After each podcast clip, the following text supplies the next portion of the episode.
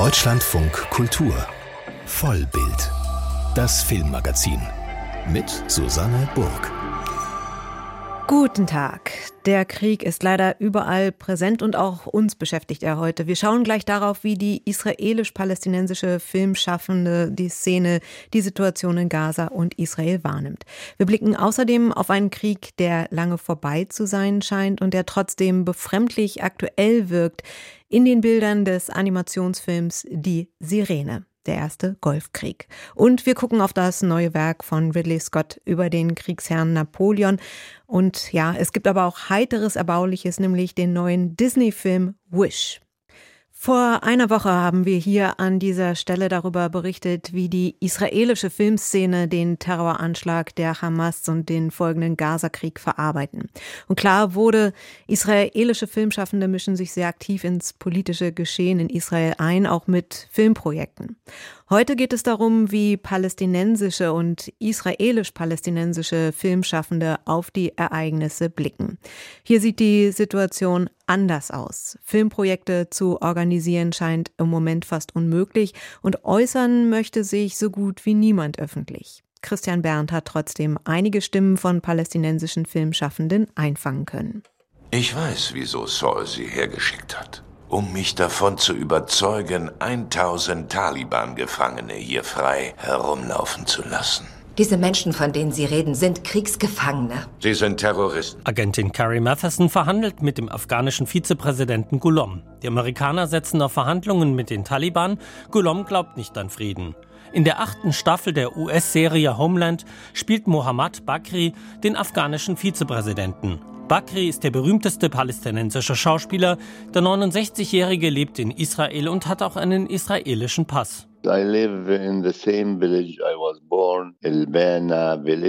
Er lebt in dem Dorf, in dem er geboren wurde, im Norden Israels, sagt Bakri. Der Schauspieler hätte jetzt drehen sollen, aber angesichts des Krieges wurde der Dreh nach Zypern verlegt. An einem Film zu arbeiten, käme für ihn aber im Moment sowieso nicht in Frage. Er sei mit dem Krieg beschäftigt, er könne derzeit nicht denken oder künstlerisch arbeiten, alles sei blockiert. Bakri kritisiert scharf den Gaza-Krieg, den Israel gegen die Hamas führt. Er sei sehr traurig darüber, was am 7. Oktober geschehen ist. Er fühlt gleichermaßen Trauer über die israelischen und die palästinensischen Opfer, sagt er. Aber er hält die israelische Reaktion für unverhältnismäßig. Uh, die Zerstörungen und das Töten von unschuldigen Menschen und Kindern sei nicht gerechtfertigt, meint Bakri. Mit dem israelisch-palästinensischen Konflikt beschäftigt sich Bakri seit Jahrzehnten. Er hat selbst einige Dokumentarfilme zum Thema gedreht, darunter Jenin Jenin. In dem Film setzt sich Bakri mit den Gefechten zwischen bewaffneten israelischen Soldaten und Palästinensern in der Stadt Jenin im Westjordanland 2002 auseinander. Es war die zweite Intifada.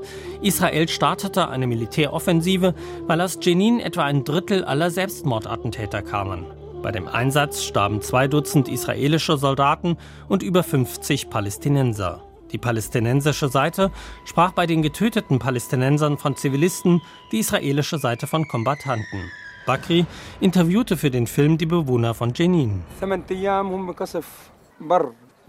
Kritiker warfen dem Film Einseitigkeit vor, weil Bakri nur palästinensische Augenzeugen befragt hatte und falsche Behauptungen hatte Bakri im Film unwidersprochen stehen gelassen, so der Vorwurf. Arte stoppte seinerzeit die Ausstrahlung des Films, aber auf der Israel-Palästina-Filmwoche München lief Jenin Jenin. Seit dem Streit um den Film gab es keine Zusammenarbeit mehr mit israelischen Filmschaffenden, sagt Bakri. Ins Fernsehen, wo er früher sehr präsent war, wird er auch nicht mehr eingeladen. Aber auch er wolle im Moment nicht mit israelischen Filmschaffenden zusammenarbeiten. It's impossible now to work with Israeli es sei für ihn im Moment unmöglich, mit israelischen Filmemachern zusammenzuarbeiten, und so ging es auch vielen anderen israelisch-palästinensischen Filmschaffenden. Bakri hat es immer als seine Aufgabe bezeichnet, für einen Dialog zwischen Israelis und Palästinensern einzutreten. I have hope that Israeli will Bakri hofft, dass Israel verstehen werde, dass die Besatzung enden müsse. Es müsse zwei Staaten geben, denn so wie es jetzt ist, könne es unmöglich weitergehen. Bakri war der einzige angefragte palästinensische Regisseur, der sich im Radio äußern wollte. Einige haben sich nur bereit erklärt, ohne Mikrofon zu sprechen. Die Verzweiflung ist deutlich zu hören. Ein Regisseur erzählte, durch die jüngsten Ereignisse sei seine Realität verloren gegangen. Anne-Marie Sier hat sich schließlich bereit erklärt zu sprechen. Die palästinensisch-amerikanische Regisseurin wurde als Kind einer christlichen Familie in Bethlehem geboren und lebt seit dem College in den USA. Sie hat alle ihre Filme wie Das Salz des Meeres in Israel und den Palästinensergebieten gedreht. It's the blackest, bleakest Sie meint, es ist der schwärzeste, düsterste Moment. Sie wollte kürzlich mit dem Dreh ihres nächsten Films in Israel und den Palästinensergebieten beginnen. Das Team war schon vor Ort. Jetzt ist alles gestoppt. Cinema making films is the least of our worries. Filme machen sei gerade die geringste ihrer Sorgen, trotzdem wird sie weiter hier drehen, sagt sie. Es war nie einfach, sagt hier. Jeder palästinensische Film sei eine Mischung aus Wahnsinn und Wundern. Alleine die Crew zusammenzubringen, sei eine Herausforderung, denn Palästinenser könnten sich nicht überall frei bewegen und bräuchten für verschiedene Orte verschiedene Pässe. Von gemeinsamen Filmprojekten von israelischen und palästinensischen Filmschaffenden wüsste sie nichts. Sie meint, das hätte es schon schon vor dem 7. Oktober so gut wie nicht gegeben. Aus der palästinensischen Filmszene hört man große Verzweiflung. Der Film scheint jedenfalls keine Möglichkeit zu bieten, dass es einen Dialog gibt zwischen Israelis und den Palästinensern. Wenig Hoffnung im Beitrag von Christian Berndt. Er hat palästinensische und israelisch-palästinensische Stimmen von Filmschaffenden eingefangen.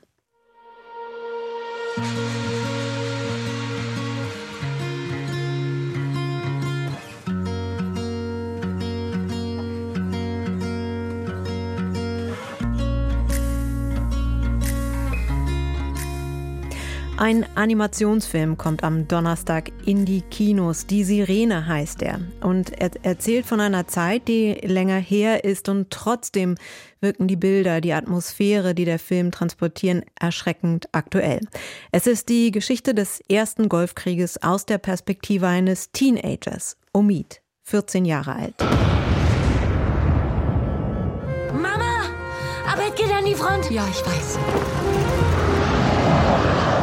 Es ist der September 1980 in der iranischen Stadt Abadan. Der Irak greift den Iran an und will die Ölaufkommen der Hafenstadt unter Kontrolle bekommen. Omids älterer Bruder meldet sich zur Armee, die Mutter und die jüngeren Geschwister verlassen das Land. Omid bleibt mit seinem Großvater in der Stadt. Ich habe mich mit der Regisseurin per Videokonferenz unterhalten, mit Sepide Farsi. Sie ist Iranerin, lebt in Paris und hat vor vielen, vielen Jahren mal zwei Monate in Deutschland verbracht und einen Sprachkurs gemacht. Deswegen haben wir das Gespräch auf Deutsch geführt und ich bin noch immer in Ehrfurcht, wie man in zwei Monaten so viel Deutsch lernen kann. Das Gespräch findet jetzt statt zwischen Paris und Berlin. Sie wohnen schon seit vielen, vielen Jahren nicht mehr im Iran. Sie haben 1984 das Land verlassen verlassen, sind aber eigentlich immer wieder jedes Jahr zurückgekehrt. Wann waren Sie eigentlich das letzte Mal dort? 2009 war das letzte Mal, dass ich im Iran war. Ich hatte gerade äh, Tehran Without Permission gedreht, also mit meinem Handy, geheim. Und dann hatte ein anderer Film äh, zu Ende gemacht, House Under the Water. Und das war ganz kurz vor dem Wahl, die präsidentische Wahl. Im Juni bin ich rausgegangen und dann das war's. Hatten Sie denn nach Teheran without permission einfach auch Sorge, wieder in den Iran einzureisen? Die Sachen sind ein bisschen äh, merkwürdig im Iran. Das letzte Mal im 2009 war ich interrogiert. Also sie haben mich im Flughafen, also meinen Pass weggenommen und dann haben mich gefragt, also in eine bestimmte Ort von Intelligence Services und es war klar, dass sie wussten, dass ich Terran Without Permission äh, gemacht habe und sie wussten alles, aber sie wollten zeigen und erklären, dass sie alles wissen und deswegen habe ich mich halt ja entschieden, nicht mehr zurückzufahren. Sie haben danach unter anderem auch den Film Daughters of Iran gemacht. Der besteht aus Zusammenschnitten von Handyvideos aus dem Netz, in denen geht es um die Proteste im Iran nach dem Tod von Gina Masha Amini. Das heißt, wie sehr reizt es Sie, sich weiterhin ins aktuelle Geschehen im Iran einzumischen und wie gut geht es von Frankreich aus? Es ist immer schwieriger, entfernt zu sein und sich in die Aktualität zu kümmern. Und das ist mir schon im 2009 passiert, sofort nach meiner Rückkehr in Paris durch die Grüne Welle. also diese andere Protest nach der Wahl. Man geht viel mehr Infos und Filme und äh, Nachrichten hier. Man hat mehr Übersicht, aber ist mehr entfernt. Es ist ein äh, antagonistisches Gefühl, aber es ist halt so. Und jetzt sind Sie für die Sirene weiter noch in der Geschichte zurückgegangen, nämlich in die frühen 80er Jahre zum ersten Golfkrieg zwischen dem Iran und dem Irak. Der Film beginnt 1980 in der Ölmetropole Abadan, also der größten Hafenstadt im Iran, ganz im Südwesten, direkt an der Grenze zum Irak. Warum fanden Sie es wichtig, zurückzugehen in der Geschichte? So, dieser Irak-Iran-Krieg ist ein sehr um, wichtiger Teil iranischer Geschichte und auch meine Geschichte. Ich war gleicher Alter wie Omid, äh, also 15 Jahre alt, als der Krieg angefangen ist.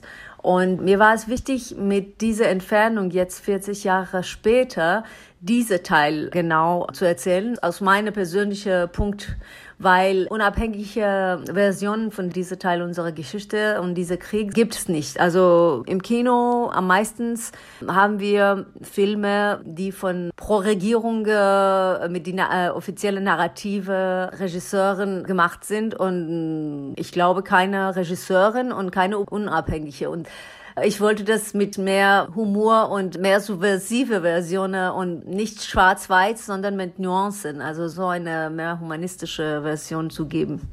Wir sollten vielleicht auch noch mal den Kontext geben, denn 1979 war Khomeini aus dem französischen Exil zurückgekehrt in den Iran.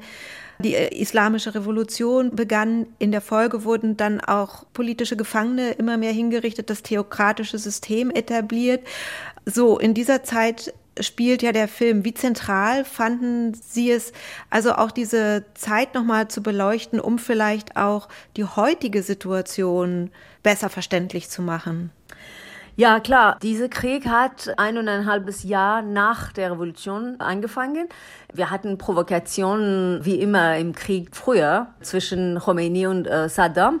Aber ähm, September 80 ist genau eineinhalbes Jahr nachher. Und iranische Gesellschaft ist immer noch zwischen zwei Epochs. Also die Shahs Ära und wir sind schon in der postrevolutionären Epoche. Deswegen war es mich noch wichtiger, diese Teil, also am Anfang des Kriegs zu zeigen, weil es ist auch etwas Besonderes und das passiert immer in alle Länder. Wenn ein Krieg beginnt, auch wenn bedroht und wenn man das schon ein bisschen weiß, aber es ist eine Überraschung. Und deswegen, die Gesellschaft braucht eine Zeit, um sich in diesem Modus, in diese Kriegs- und Kampfmodus zu stellen. Und halt dieser Moment ist in Sirene da, weil mit einem Krieg äh, alles endet sich so plötzlich. Aber trotzdem, ganz am Anfang sind noch Sachen da, die nachher verschwinden. Und das wollte ich auch zeigen äh, am Anfang des Kriegs. Ja, denn der Film beginnt ja auf einem Fußballplatz. Die Jungs spielen Fußball und während es darum geht, schießt der eine ein Tor, sieht man im Hintergrund die Raketen, wie sie in die Ölraffinerie einschlagen. Und es ist quasi diese Parallelität aus Alltag und dem beginnenden Ausnahmezustand. Genau, das Alltagsleben ist noch da und plötzlich endet sich so und so fängt der Film an auch, genau. Omid, der Protagonist, der beschließt ja zu bleiben in Abadan.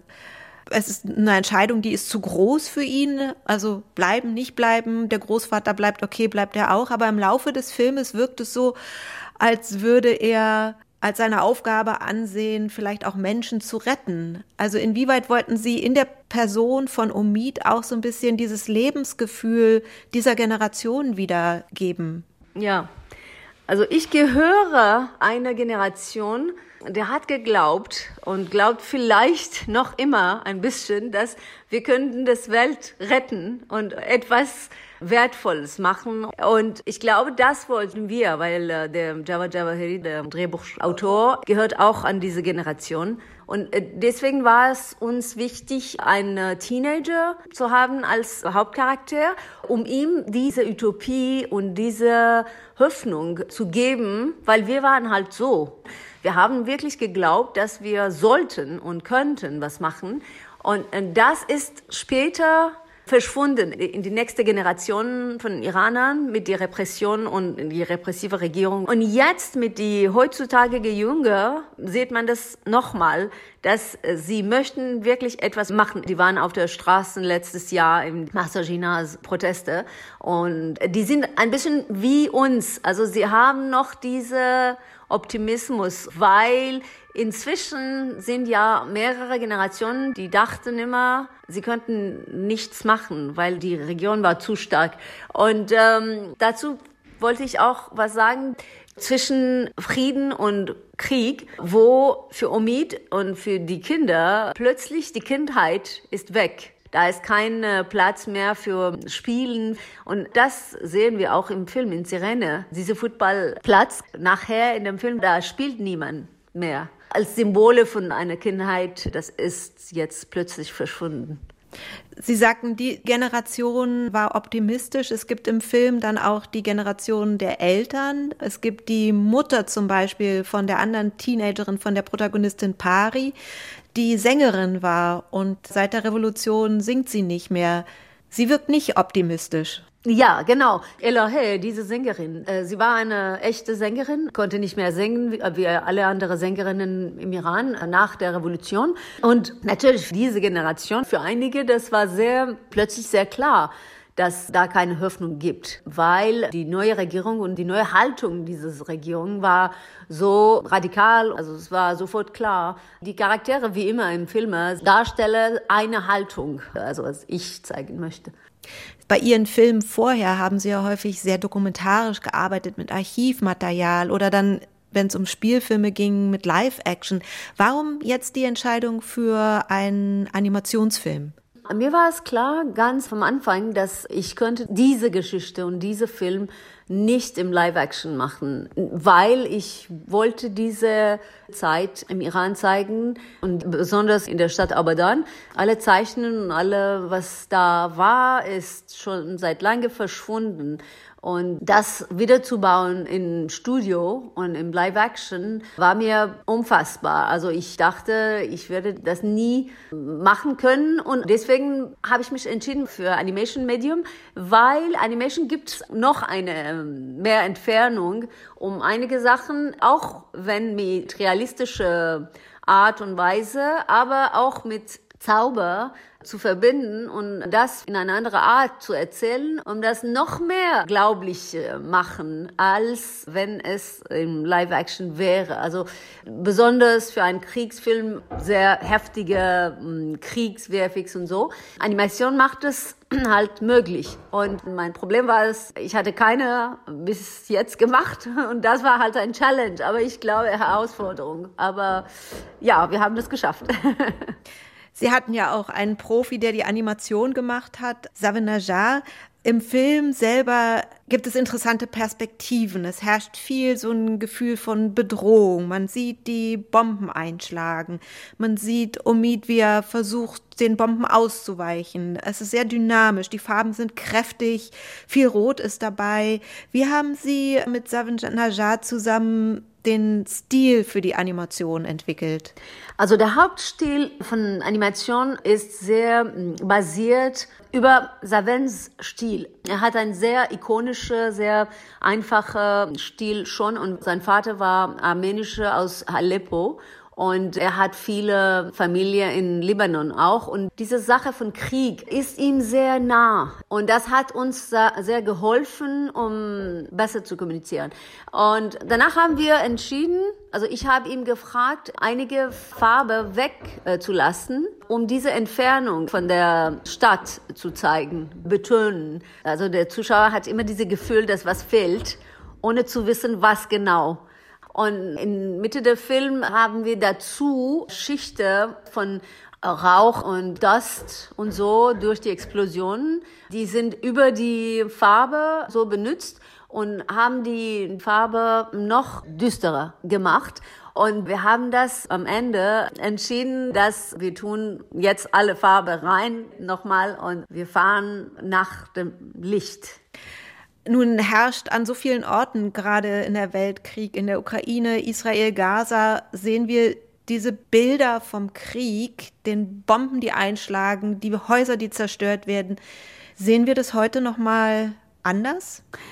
Es ist ein sehr merkwürdiges Gefühl für mich, weil während dieser acht Jahre, wo wir die, den Film produziert haben, da sind immer Kriege im Welt. Aber seit einem Jahr, seit Ukraine und nachher, ja, auch Armenien, also Karabakh und Aserbaidschan und Palästina und Israel, alle diese Konflikte. Es ist sehr merkwürdig, jetzt der Film zu zeigen und von Frieden zu sprechen. Aber ich merke, dass wir sind immer da, in diese gleiche Punkt, also als Mensch. Wir haben keinen Fortschritt gemacht. Es tut mir unheimlich weh, irgendwie das zu zeigen als Animation. Aber das klingt sehr aktuell, auch für mich. Der Krieg ist auch für alle uns sehr wahr, ganz nah, leider. Das ist eine Mixed Feelings. Das sagt die iranische Regisseurin Sepidi Farsi in ihrem Haus in Paris, wo gerade gebaut wurde, als wir sprachen. Ihr Animationsfilm Die Sirene kommt am Donnerstag bei uns in die Kinos. Seit Donnerstag läuft Ridley Scotts neuer Film über Napoleon in den Kinos. Ridley Scott hat sich immer mal wieder mit großen Männern der Geschichte beschäftigt, etwa mit Moses oder Kolumbus. Darüber hinaus mit Serienmördern, Außerirdischen, mit Gangstern und der Gucci-Familie. Die Figuren bewegen sich dabei meist durch visuell sehr eindrückliche Welten, durch den Staub der Arena, in Gladiator oder die Dystopie von Blade Runner. Jetzt hat sich Altmeister Ridley Scott mit seinen 86 Jahren einem großen Kriegsherrn zugewandt. Napoleon. In der Hauptrolle Joaquin Phoenix. Anna Wollner über Napoleon und die Männer im Hintergrund. Wartet! Die sollen denken, sie hätten die höhere Stellung. Schickt die Infanterie, nehmt ihre Der 2. Dezember 1805, die Schlacht von Austerlitz. Napoleon hat in einem Hinterhalt die russische und österreichische Armee aufs Eis gelockt. Eis! Das ist eine Falle! Deckt die Kanonen auf! Kanonen bereit! Feuer! Feuer! Runter vom Eis! Abrücken! Schneidet ihren Fluchtweg ab! In dem Moment, in dem das Eis einbricht, versinkt zu monumentaler Musik die feindliche Armee theatralisch mit Mann und Pferd in den Untiefen des Wassers. Napoleon geht als strahlender Sieger vom Feld. Ich bin nicht so wie andere Männer. Es ist nur ein Beispiel von vielen, wie Ridley Scott in den epischen zweieinhalb Stunden vor allem die Schlachten inszeniert. Gewaltig und gewaltvoll. In einer Szene wird sein Pferd von einem Querschläger zerfetzt und rettet Napoleon damit das Leben. Das Blut spritzt bis auf die Kamera. Napoleon hoch zu Pferde mittendrin in seiner Armee. Der französische General, Diktator und Kaiser der Franzosen inszeniert als Krieger. Scott setzt in seiner visuellen Umsetzung voll und ganz auf die Kriegserfahrung an der Front. When we read about them, wenn wir über die Kriegsherren lesen, scheint es, als hätten sie viel Spaß gehabt. Sie wirken mitunter schon wie Comicfiguren. Aber wenn man mal dahinter guckt, was der Begriff des Kriegers eigentlich meint, geht es um Tod und Zerstörung. Und wie wir heute immer wieder sehen, gibt es im Krieg keine Sieger. Warum können wir nicht einfach in Frieden leben? Ich weiß, das ist eine sehr naive Frage, denn es scheint unmöglich. Auch Napoleon ist ist in Scotts filmischer Umsetzung kein Sieger, kein Held im klassischen Sinne. Aufhänger ist seine militärische Karriere, sind seine Triumphe in der Schlacht von Toulon bis nach Ägypten, von Austerlitz bis zu seiner großen Niederlage in Waterloo. Die Mächtigen betrachten mich nur als Wüstling, ungeeignet für höhere Ämter. Doch ich trete in die Fußstapfen von Alexander dem Großen und Caesar. Der zweite, der eigentliche Kniff des Films, Napoleon erzählt auf der einen Seite von Napoleon als brillantem Strategen auf dem Schlachtfeld, auf der anderen von einem unsicheren Mann und seiner ungewöhnlichen Beziehung zu seiner älteren Frau, Josephine de Beauharnais. Ich weiß ganz genau, aus welchem Holz ich geschnitzt bin. Du bist eine Bestie. Ich bemitleide dich. Du willst bedeutend sein. Du bist nichts ohne mich.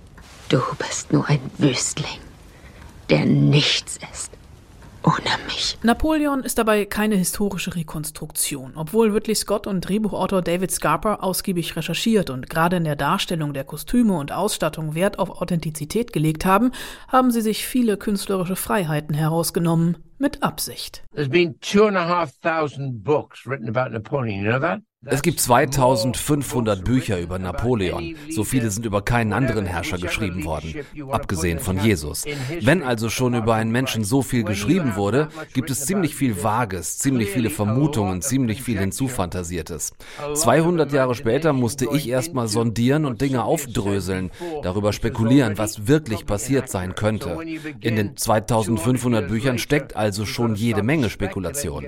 Jeder Historiker hat seine eigene These. Aber niemand war wirklich dabei. Woher sollen Sie es also wissen?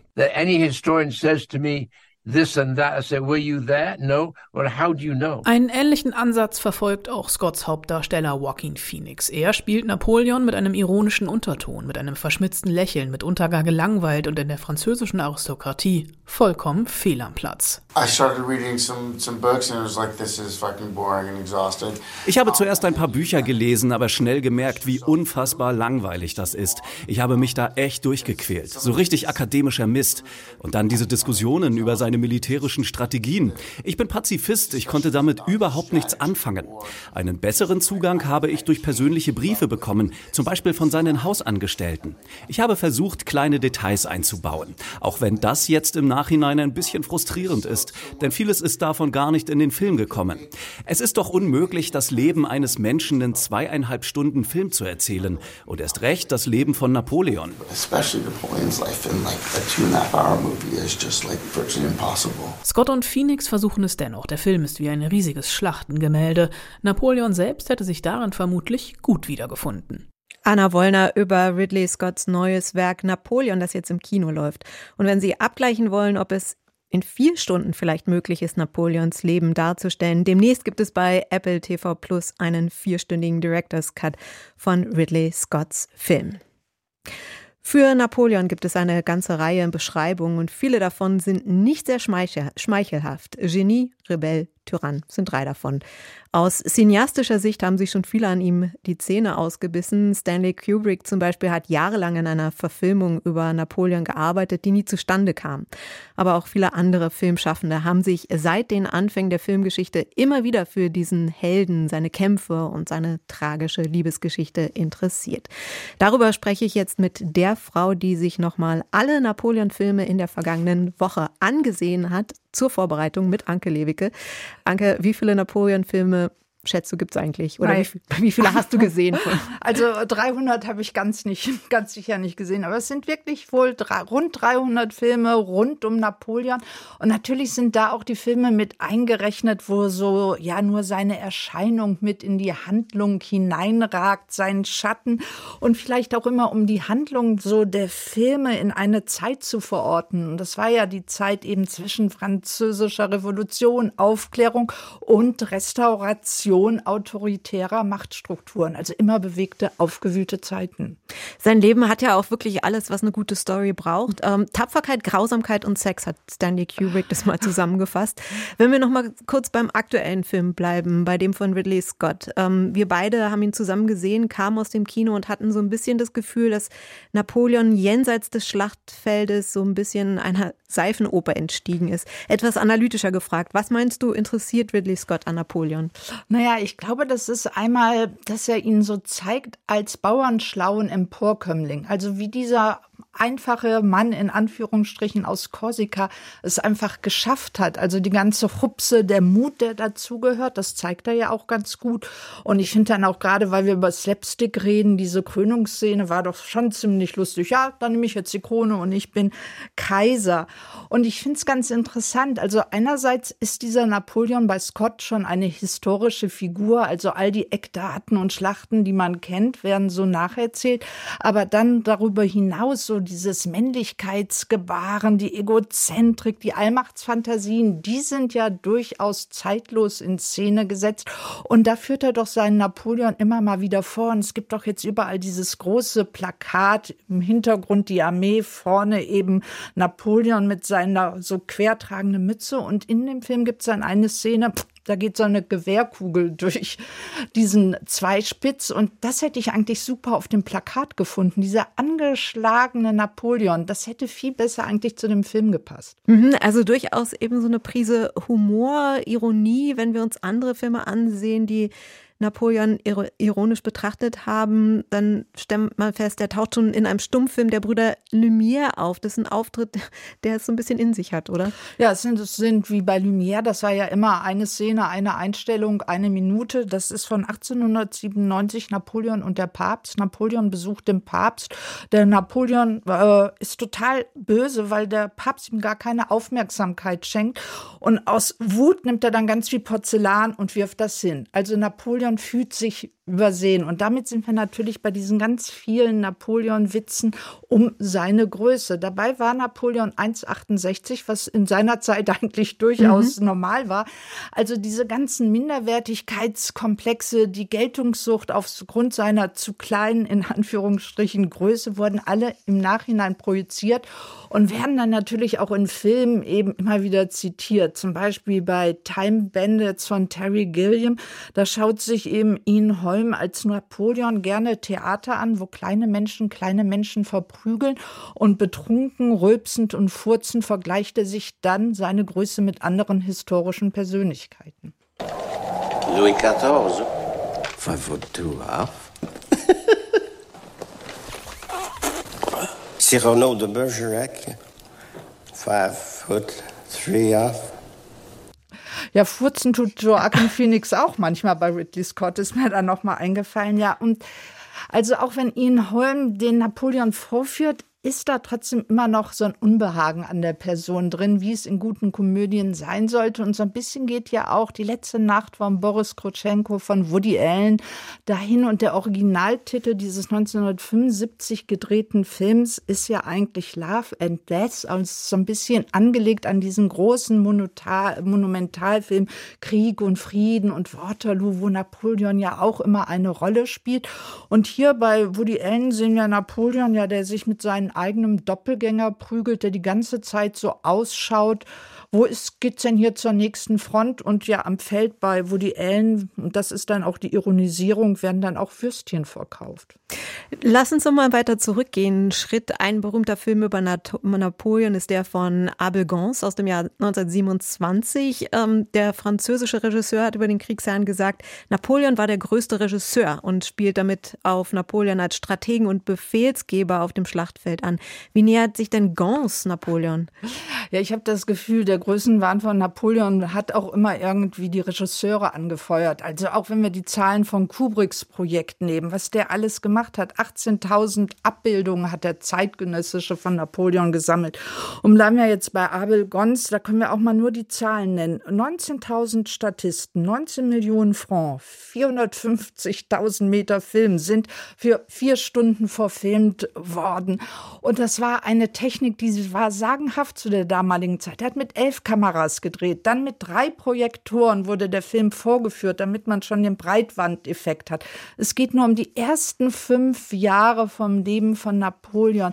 Und natürlich geht es um diese Schlachtenszenen. Und das stellt man immer wieder fest, wenn die Regisseure zu sehr auf diese Rekonstruktion sich einlassen, dann gibt es auch immer so eine kleine Verherrlichung. Aber man muss sagen, der Anfang von Abel Gance ist schon großartig, wenn man Napoleon als Gewinner einer Schneeballschlacht sieht. Mhm. Mhm, das zieht sich dann natürlich jetzt eigentlich durch bis zu Ridley Scott, der ja auch diese Schlachtengemälde äh, da inszeniert. Ein wichtiger Aspekt bei Ridley Scott ist auch die Liebesgeschichte zwischen Napoleon und Josephine. Napoleon auf freies Füßen begegnet einem aber immer wieder, auch in der Kinogeschichte. Ja, auf alle Fälle gibt es immer wieder diese romantisierende Annäherung. Dabei ist eigentlich Napoleon nie der große Frauenheld, sondern es ist immer so, dass er auf Frauen trifft, die sich seinen wieder, äh, Befehlen widersetzen. So ist es schon mit Greta Garbo gewesen in dem 1937 gedrehten Film Maria Wachowski. Wollen Sie morgen zu mir kommen, Gräfin? Nein, Sir. Aber Sie sind doch bis nach Bornje gefahren, um mich zu sehen. Aber nicht, um gesehen zu werden. Ich habe Sie schon seit meiner Kindheit wie einen Helden verehrt. So, und jetzt wollen Sie ihn nicht mehr sehen? Doch, Sir. Aber von ferne. Ja, nur noch aus der Ferne. Also Napoleon Bonaparte, wenn Marlon Brando ihn spielt, ist auch sozusagen der gehörnte Mann, auch seine. Äh, er wird mit einer Frau konfrontiert, diese Reh, die eine eigene Agenda hat. Und ich bin wirklich gespannt auf die Langfassung jetzt von Ridley Scotts Film, was Emma Kirby dann noch für eine Rolle spielen wird. Und sie spielt ja jetzt schon eine große Rolle, wenn es um den Fall von Napoleon geht.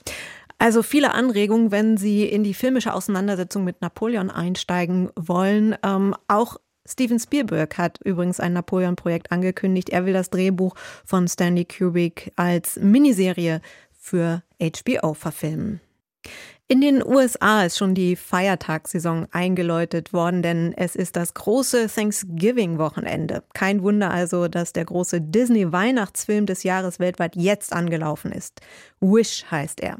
Und der Titel ist Programm. Die junge Ascha lebt in einem Land, das auch als Königreich der Wünsche bekannt ist. Denn König Magnifico kann zaubern und Wünsche erfüllen. Das Problem, er alleine entscheidet, welche Wünsche er wahr werden lässt. Das ist unfair. Die Menschen von Rosa sind gut. Sie verdienen mehr als... Ich entscheide, wer was verdient. Ascha will sich gegen die Willkür von König Magnifico stellen und für die Träume und Wünsche der Menschen kämpfen und bekommt Unterstützung von einem kleinen Stern. In dem Animationsfilm steckt alles, was man mit Disney-Filmen verbindet. Gute und böse Zauberei, Action, Herz, Humor und Gesang. Also euer Staub ist mein Staub? Erstaunlich! Was du raussuchst, du bist schon da. Das gute Licht zum Reifen nach. Willst du wissen, wer du bist, das ist doch klar. Du bist ein Star.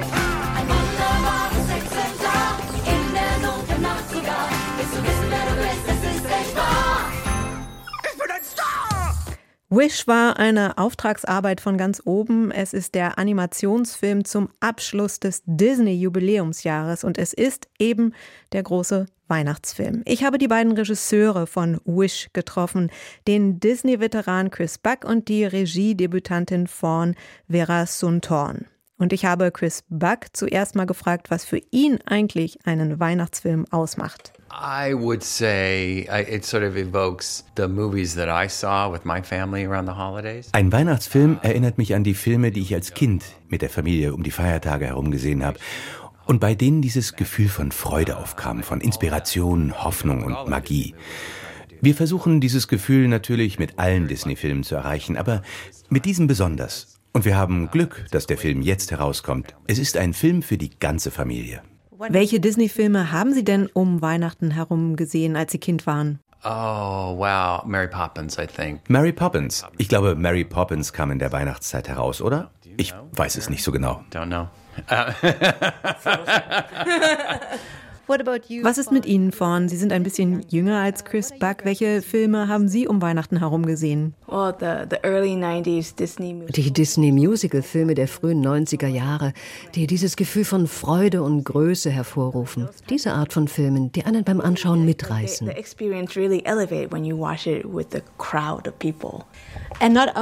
Nun ist Wish nicht nur ein Weihnachtsfilm, sondern auch einer, mit dem 100 Jahre Disney gefeiert werden soll. Es gab Rechercheteam, das bei der Vorbereitung zum Film in der Disney-Bibliothek abtauchte und nochmal genauer schaute, was zum Beispiel Walt Disney inspirierte. Das klingt nach einem langen Prozess. Sie waren dann diejenigen, die den konkreten Film gedreht haben. Auf wie vielen Ebenen wollten Sie Disney Respekt zollen? Oh, I think on every level. It was a, a movie to really celebrate. Ich denke, auf jeder Ebene. Es ist, wie Sie sagen, ein Film zum 100. Geburtstag. Ein wichtiger Aspekt war für uns auf jeden Fall der Look. Um das zu feiern, haben wir uns von Pinocchio und Schneewittchen inspirieren lassen, von diesen schönen Aquarellhintergründen. Für uns sehen sie wie ein Märchenbuch aus. Das Aufregende daran war, dass wir mit der heutigen 3D-Computeranimation auch direkt in diese Illustrationen eintauchen können. Wir können die Figuren und damit auch das Publikum mit in das Märchenbuch und in diese bewegten Illustrationen hineinnehmen. Das war ein Aspekt. Ein weiterer war die Musik. So that was really thrilling to us. That was one aspect. Another was the music was another. Yeah, the music that we wanted. Ja, die Musik, die wir heraufbeschwören wollten, war der klassische Disney-Sound. Wir haben ihm eine neue, moderne Wendung gegeben. Und wir hatten das Glück, dass wir mit Julie Michaels und Benjamin Rice zusammenarbeiten konnten. Julie ist ein großer Disney-Fan. Sie nennt sich selbst einen Disney-Nerd. Sie weiß alles über alle Songs, aber sie konnte auch ihre Erfahrung als moderne Songschreiberin einbringen. Ich denke, die Herausforderung besteht immer darin, eine zeitgemäße Atmosphäre zu schaffen und gleichzeitig der Tradition treu zu bleiben. Wie Sie sagten, Chris, man kann mit der heutigen Technologie der Computeranimation eine Menge Dinge machen, aber Sie wollten eben auch einen analogen Look von handgezeichneten Animationen schaffen. Was hat das in der Umsetzung konkret bedeutet? Well, one of the things, you know, we had with our characters bei unseren Figuren ging es uns unter anderem darum, die handgezeichneten Charaktere, die wir in der Vergangenheit geschaffen haben, wieder aufleben zu lassen. Aber es ist alles am Computer entstanden. Das war eine Herausforderung. Wenn man den Computer die Linien um die Figur herum zeichnen lässt, dann zeichnet er wirklich eine Menge Linien. Das macht die Figur irgendwie unattraktiv. Ich habe als Animator mit Handzeichnungen angefangen und als eines der ersten Dinge habe ich gelernt, welche Linien die wichtigsten sind, welche man behält und welche man wegnimmt, um den handgezeichneten Charakter des Bildes zu erhalten. Und das war die Herausforderung bei diesem Projekt. Viele Künstler haben ausschließlich daran gearbeitet. Sie haben sichergestellt, dass wir die richtigen Linien haben, dass die Linien die richtige Stärke haben. Denn einige Linien müssen dünn sein, andere sind dick. All das sollte eben auf dieses Erbe des Handgezeichneten verweisen. Yeah, we also um wir haben auch darauf geachtet, dass sich die Kamera nicht auffällig bewegt, auch wenn es sich um Computeranimation handelt. Wir wollten das klassische Disney-Gefühl heraufbeschwören, die Eleganz des Ganzen. Wir haben uns also genau angesehen, wie damals die Trickfilmkameras, die Multiplan-Kameras eingesetzt wurden. Und wir haben geschaut, wie wir das auf unser System übertragen können, um die Zuschauer in diese märchenhafte Welt zu entführen. Sie sind ja auch zu unterschiedlichen Zeiten zu Disney gekommen. Sie gehören zu sozusagen. Ja, sagen Sie es ruhig. Zu verschiedenen Generationen. Die Alten und die ganz Jungen und Frischen. The very old and the very new and fresh. Meine Frage ist, wie haben Sie sich gegenseitig ergänzt? Denn Chris, Sie haben so viel Erfahrung im Handzeichnen. Sie sind seit 1978 bei Disney und Sie, Fawn, sind viel später dazu gekommen, 2011. Wenn wir über unsere Lieblings-Disney-Filme sprechen, die aus verschiedenen Epochen stammen, habe ich das Gefühl, dass wir uns nicht einig sind. Aber wir versuchen das Beste aus beiden Welten zusammenzubringen. Pinocchio ist der Lieblingsfilm von Chris. Und als wir uns unterhalten haben, hat Chris über das Gefühl der Gefahr gesprochen, als er den Film als Kind gesehen hat, aber auch über den sicheren Raum, in dem er mit seinen Eltern im Kino war. Das fand ich toll. Und ich liebe die 90er Jahre Musicalfilme und die Charaktere und die Lebendigkeit der Figuren. Wir haben gut zusammengearbeitet. Also und wir haben unterschiedliche Fähigkeiten. Als ich aufgewachsen bin, habe ich hauptsächlich Animationsfilme gemacht. Wie Sie sagen, ich bin in der handgezeichneten Animation ausgebildet. Damit kenne ich mich also gut aus. Fawn kennt sich gut mit Storyboards aus. Diese unterschiedlichen Fähigkeiten haben sich also gegenseitig ergänzt. Lassen Sie uns über den Inhalt sprechen. Es ist ein Film über Wünsche. In Märchen gibt es sehr oft die Vorstellung, dass jemand einen Wunsch frei hat. Wish stellt die Frage, Sollten wir wirklich darauf hoffen, dass jemand anderes unsere Träume erfüllt? Denn dann hat die Person ja die Kontrolle darüber. Warum denken Sie, dass die Frage heute relevant ist?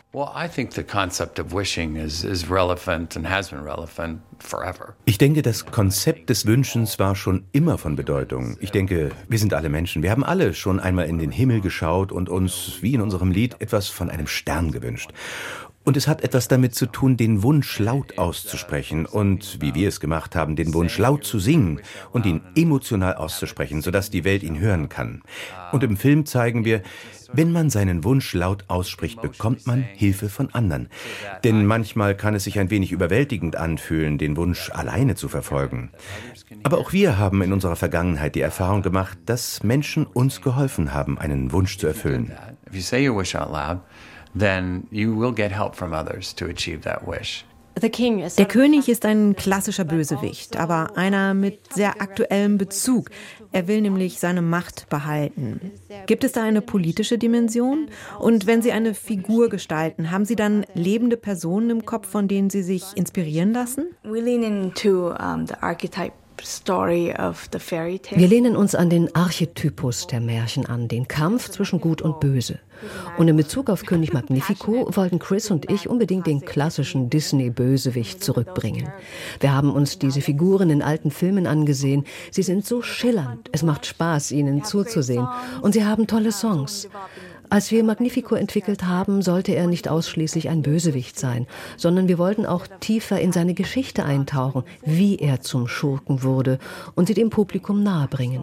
Und Chris Pine, der Magnifico stimmlich gespielt hat, hat uns geholfen, diese Figur zu entwickeln. we find it's been so much fun and Chris Pine helped us develop this character too. But still, Und es gibt keine politische Dimension, ein König, der sich an seine Macht klammert. Nein, der Film geht zurück zu unseren Disney-Wurzeln und zum klassischen Märchen. Die beiden Regisseure Chris Buck und Fawn Verasuntorn. Der große Disney-Animationsfilm Wish kommt am Donnerstag in unsere Kinos. Unzählige Male hat Godzilla Städte, Menschen, Monster zerstört. Godzilla ist nicht so leicht zu besiegen und viele, viele Filme haben das immer wieder erzählt. Äh, den ersten Godzilla-Film, den gab es 1954 in der japanischen Originalversion. Das ist also fast 70 Jahre her. Und derzeit gibt es gerade wieder eine kleine Welle an Filmen und Serien über Godzilla. Beim Streamingdienst Apple TV Plus zum Beispiel gibt es die neue Serie Legacy of Monsters und am Freitag kommt Godzilla Minus One in unsere Kinos. Es ist der 33. Godzilla-Film der japanischen Toho-Studios und wird von den Fans sehnlichst erwartet. Der Filmwissenschaftler und Godzilla-Experte Markus Stiegelegger hat ihn schon sehen können. Herr Stiegelegger, bevor wir zum aktuellen Film kommen, vielleicht ein kurzer Blick in die Geschichte. Ich habe ja schon gesagt, dass das Monster unglaublich beliebt ist. Wie hat sich Godzilla, diese Ikone des japanischen Kinos, zu einem so großen Phänomen entwickelt? Man muss davon ausgehen, dass der erste Godzilla-Film eine Reflexion der japanischen Atomängste und des Atomtraumas ist, das Ende des Zweiten Weltkrieges natürlich durch die Abwürfe der Atombomben auf Hiroshima und Nagasaki ausgelöst wurde, aber das 1954 aktuell auch nochmal verbunden war mit einem amerikanischen Atomtest, der dann zur Schädigung, als gesundheitlichen Schädigung einer Fischer-Crew aus Japan führte, was wiederum dieses Trauma am Leben hielt und und insofern kann man sagen, dass ein Monster, das durch atomare Strahlung zum Leben erweckt wird, wie es in dem Film von 1954 der Fall ist, ist durchaus die Personifikation dieses Schreckens. Und man hat also im Grunde äh, nach einem Weg gesucht, das zu reflektieren auf eine nicht ganz direkte Weise, sondern eher indirekt, eben als ein Fantasy-Film und hat zunächst mal den Plan gehabt, einen äh, Riesenoktopus aus den Tiefen des Meeres kommen zu lassen. Da gab es aber in einem amerikanischen Film bereits. Also suchte man nach einem neuen Konzept und daraus ist dann Gojira entstanden, wie er in Japan heißt. Gojira ist eine Mischung aus Gorilla und Wal, also quasi so ein gigantischer, monströses Wesen. Und faktisch ist es aber vom Äußeren her eher eine Art Dinosaurier, so ein aufrechtgehender Stegosaurus, könnte man sagen, mit Stacheln auf dem Rücken. Also quasi so ein Riesenmonster und äh, dieses Genre Riesenmonsterfilm Keiju Eiga ist wirklich ein eigenes Genre in Japan. Was zeichnet denn dieses Genre aus? Ja, das japanische Kino ist sehr speziell, hat tatsächlich seine eigenen Genrebezeichnungen. Also man unterscheidet dort zum Beispiel zwischen Jidageki und Gendergeki, also Vergangenheits- und Gegenwartsfilmen in dieser Reihenfolge. Und der Kaiju Ega, was in gewisser Weise Riesenmonsterfilme ähm, übersetzt werden könnte, ist eine Form des Fantasy-Science-Fiction-Hybrids aus westlicher Sicht, würde ich sagen, in der eben nicht nur Godzilla, sondern auch andere Monster, also Also es gibt dann eine ganze parallele Reihe, Gamera und so weiter, Kappa, die dann entsprechend über die Menschen Unglück bringen, also Städte zerstören. Und das ist aber auch verbunden wiederum mit Neukodierungen mit ständigen, dass Godzilla einmal die Bedrohung ist, aber dann im Verlauf dieser Neuverfilmungen und Fortsetzungen auch als Beschützer der Menschheit, der Japaner zumindest dann fungieren kann. Also es ist im Grunde ein Fantasy-orientiertes Genre, das sehr stark einen Fokus hat auf die Präsenz von eben gigantischen Monstern, die eben immer wieder neu kodiert werden können und bis heute offensichtlich im populären Bewusstsein Japans und auch weltweit funktionieren. Sie haben ja auch schon gesagt, dass der Ursprung eben auch die äh, Beschäftigung mit dem japanischen Trauma durch die Atombombe herrührt. Jetzt gibt es den neuen Film Godzilla Minus One in der Regie von Takashi Yamazaki. Wie sieht es denn hier aus? Also der Titel Minus One deutet meines Erachtens bereits darauf hin, dass es sich hier um eine Art Prequel handelt. Und man muss sagen, wenn man die Godzilla-Filme seit 1954 so in einer Reihenfolge sich ansieht, sind nicht nur unterschiedlichste Konzepte dieser Figur präsent gewesen, also weit über zehn Konzepte kann man zählen. Es sind auch verschiedene Strömungen dabei präsent, also verschiedene Produktionskontexte in unterschiedlichen Zeitabschnitten haben da unterschiedliche Ziele und Publikumsteile angesprochen. Und da muss man sagen, dass zum Beispiel ähm, in der zweiten Phase ging es darum, das Ganze für Kinder attraktiver zu machen. Der neue Film Godzilla Minus One ist ganz klar an ein erwachsenes Publikum gerichtet. Es ist ein ernsthafter Film. Er hat nicht zum Beispiel einen Niedlichkeitsfaktor wie das äh, Godzillas Sohn in den 60er Jahren zum Beispiel dann mal hatte, wo es wirklich um Spielzeugmarketing ging. Obwohl Godzilla Minus One diese äußere Form nicht verändert. Das ist ja wirklich das Trademark, also dass das Monstrum tatsächlich so erscheint, wie man es auch kennt, auch in dieser physischen Verkörperung, in dieser Präsenz, also nicht als digitaler Effekt, wie man das in amerikanischen Filmen vielleicht mittlerweile erwartet, ist es so, dass dieser Film sich ernsthaft mit dem Krieg auseinandersetzt. Er beginnt im Grunde Ende des Zweiten Weltkrieges. Es geht um einen Kamikaze-Flieger, der seine Mission abbricht und auf einer Insel dann landet, wo dann ein Angriff von Godzilla aus dem Meer dann bezeugt wird. Und dieses Schicksal des Kamikaze-Piloten, der seine Mission abgebrochen hat und äh, davon immer wieder verfolgt wird und eben die Präsenz dieses Monsters, dann, das dann auch das Festland nach und nach attackiert, das ist der Kern dieses Films. Man kann also sagen, dass Godzilla hier tatsächlich ein historisch und politisches Bewusstsein erringt. Das ist in früheren Filmen durchaus nicht anders gewesen. Es gibt auch da Filme, aber da hat man eher eine Wendung ins Nationalistische, also in so Erbauungsfantasien, also dass die japanische Überlegenheit dann siegen kann und so weiter oder dass Godzilla dann zu dieser Überlegenheit beiträgt.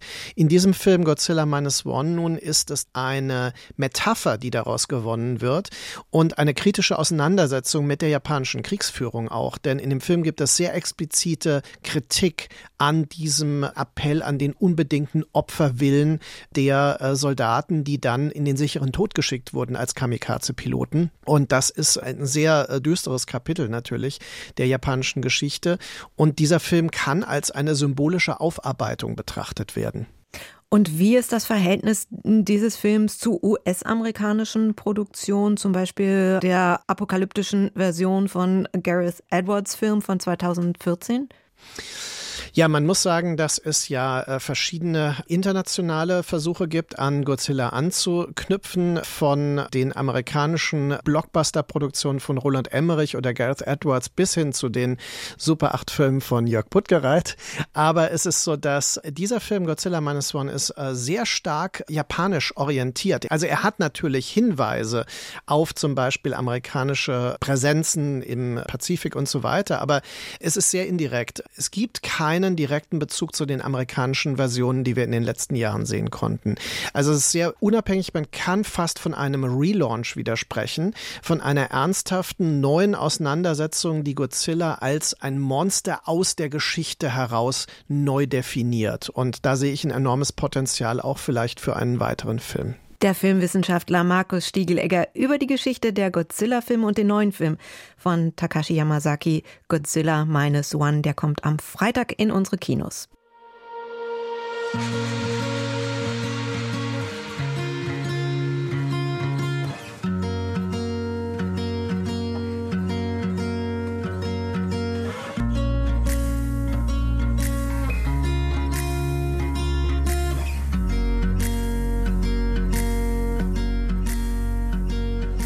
Gebrandmark, so heißt ein Buch von Ibram X. Kendi, US-Autor, Professor, Rassismusforscher und Antirassismusaktivist. 2018 ist das Buch in Deutschland erschienen und Kendi taucht in dieser Kulturgeschichte des US-amerikanischen Rassismus ein in die gesellschaftlichen Strukturen und die Denkmuster, die in den USA teilweise Jahrhunderte alt sind. Beim Streamingdienst Netflix läuft nun seit dieser Woche der Dokumentarfilm, der auf dem Buch von Ibram X. Kendi basiert. Ähm, da heißt dann auch entsprechend gebrandmarkt die wahre Geschichte des Rassismus. Patrick Heidmann hat ihn gesehen. Patrick, bevor wir über den Film sprechen, sollten wir kurz über die Personalie Ibrahim X. Kendi sprechen. Er ist nämlich in die Kritik geraten, was sein antirassistisches Forschungszentrum und den Umgang mit Geldern angeht. Worum geht es da genau? Das ist eine gute Frage, die sich wahrscheinlich hier jetzt gar nicht so schnell beantworten lässt. Äh, in der Kritik stand er zumindest von, von rechts- und reaktionärer Seite ja schon länger oder immer qua Sache. Ähm, aber dieses Institut, das hat er 2020 übernommen im Zuge auch der Black Lives Matter Bewegung, wo ja auch sein anderes Buch How to be an Anti-Racist ein Bestseller wurde. Und diesen Herbst wurde da über die Hälfte der Belegschaft entlassen aus Budgetgründen, was dann einige verwunderte, weil die eben 40, 50 Millionen Dollar an Subventionen und Spenden eigentlich bekommen hatten. Und da wurde dann eine Untersuchung eingeleitet, wo das Geld geblieben ist. Mein letzter Stand nun ist, dass die Uni festgestellt hat, es ging alles mit rechten Dingen zu, veruntreut wurde da nichts.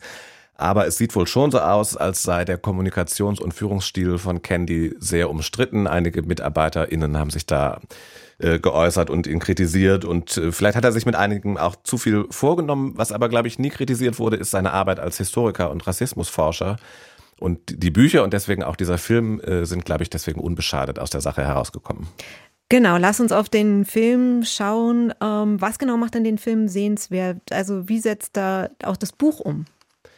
Ähm, also zunächst mal sehenswert ist natürlich einfach das Thema an sich. Es geht eben um die Frage, wieso ist Rassismus eigentlich in der DNA der USA quasi per se mit drin. Äh, da geht er sehr chronologisch vor. Ähm, der Regisseur Roger Ross, Ross Williams beginnt mit den Anfängen der Sklaverei in Portugal zeigt auch auf, dass äh, nicht die Sklaverei aus dem Rassismus entstanden ist, sondern andersrum.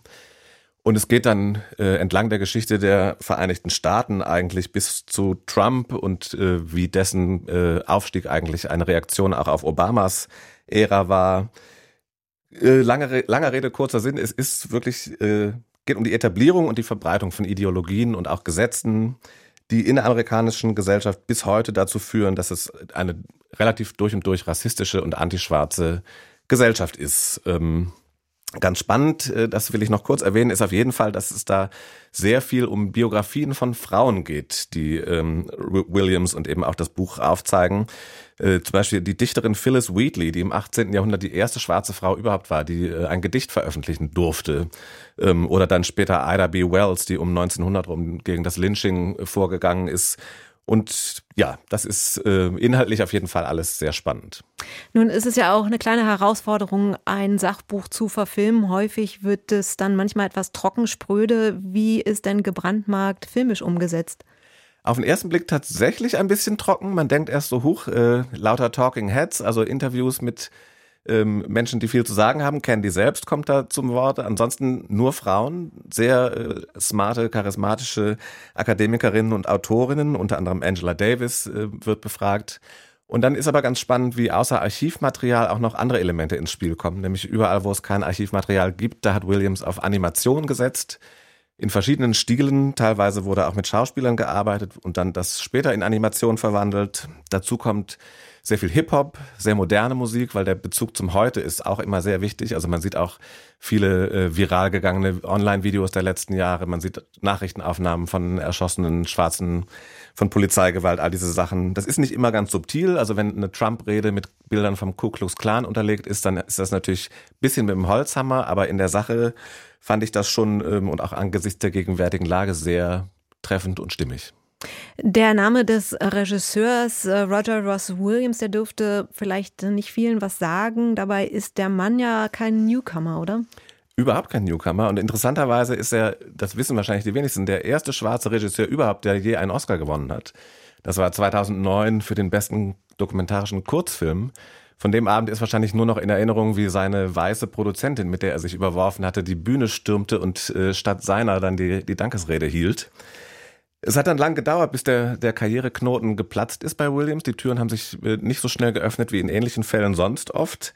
Aber in diesem Jahr ist er präsent wie wenig andere. Nur ganz kurz aufzählen, was er dieses Jahr alles schon gemacht hat. Es gab den Film Love to Love You, Donna Summer, der lief auf der Berlinale, ein Dokumentarfilm. Sein erstes Spielfilm, äh, sein erster Spielfilm kam raus, Cassandro mit Gael Garcia Bernal über einen schwulen Wrestler. Es gab die äh, Doku The Supermodels, ein Vierteiler bei Apple TV Plus. Es gibt die Serie The 1619 Project, wo es auch um Rassismus geht. Und gestern startete auch noch High on the Hawk, die zweite Staffel einer Serie über schwarzes Essen in Amerika. Wow. Der Dokumentarfilm Gebrandmarkt, die wahre Geschichte des Rassismus von Roger Ross Williams, der ist jetzt beim Streamingdienst Netflix zu sehen. Ich habe darüber mit Patrick Heidmann gesprochen. Das war es mit Vollbild. Uns gibt es linear im Programm vom Deutschlandfunk Kultur samstags von 14.30 Uhr bis 16 Uhr oder natürlich im Podcast. Ich bin Susanne Burg. Tschüss.